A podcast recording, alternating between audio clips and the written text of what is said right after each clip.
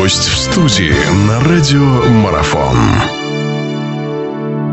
Хорошо, продолжается наша беседа. Павел Абрамов у нас в гостях, э, игрок э, Нижегородской губернии. Мы говорим о матчах 1-4 финала мужской суперлиги волейбольной. Э, вот сейчас, Паша, у нас две пары, которые, про которые как раз можно сказать, что, наверное, от них-то ждали действительно большего по сезону. А вот то, что вы говорили о факеле, начнем мы с Прикамья. Динамо Москва будет встречаться с Прикамья. Ну, Динамо фаворит однозначно, если в процентном соотношении то, что вот то, что говорят, и то, что пишут, то 80 к 20 20, э, то есть как совсем минимальный шанс отдают Прикамью.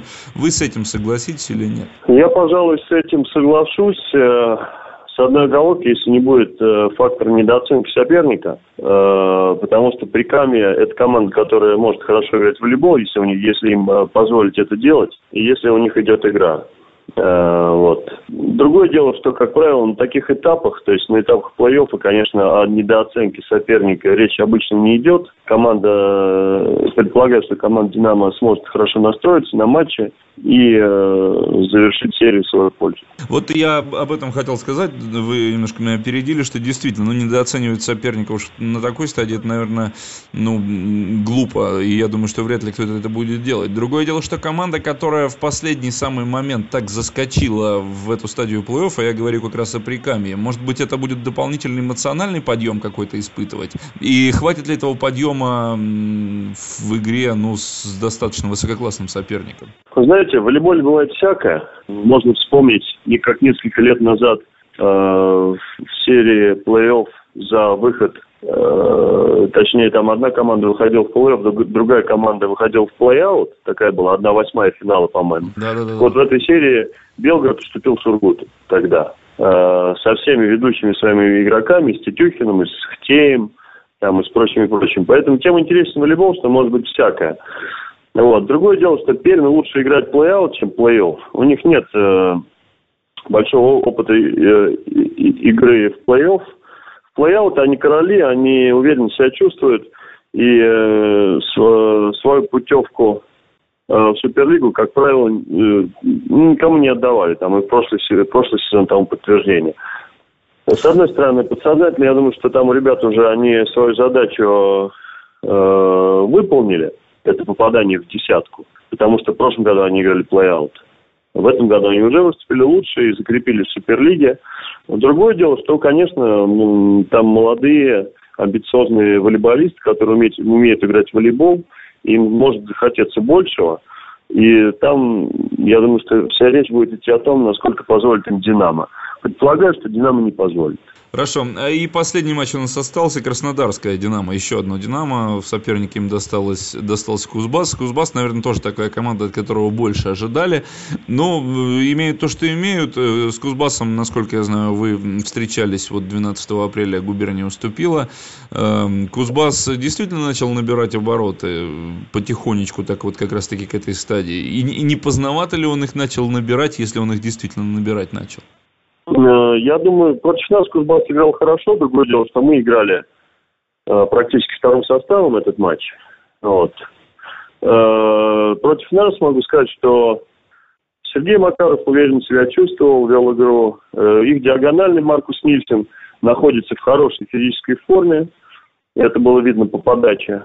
И большая часть игроков их стартового состава находится в достаточно оптимальных кондициях. Фаворит в этой паре Краснодар, э, на мой взгляд.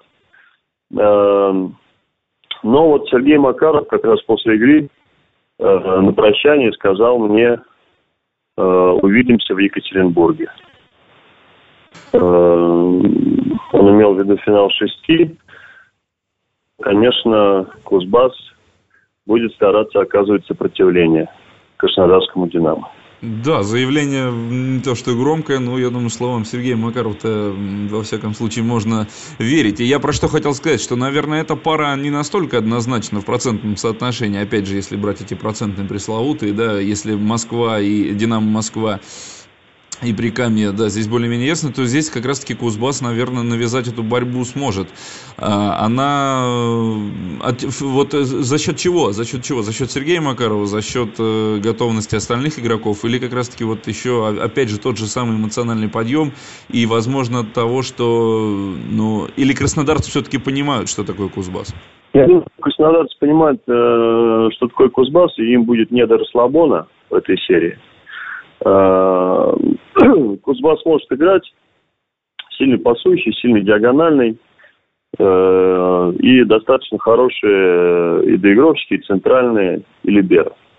Э, поэтому Кузбасс, Кузбасс может сыграть хорошую игру. Другое дело, сможет ли, смогут ли они оказать сопротивление краснодарцам в нескольких матчах и э, у краснодарцев, конечно, преимущество своего поля, что тоже окажется немаловажным фактором. Тем не менее, здесь, наверное, процентном отношении разброс не такой большой, на мой взгляд.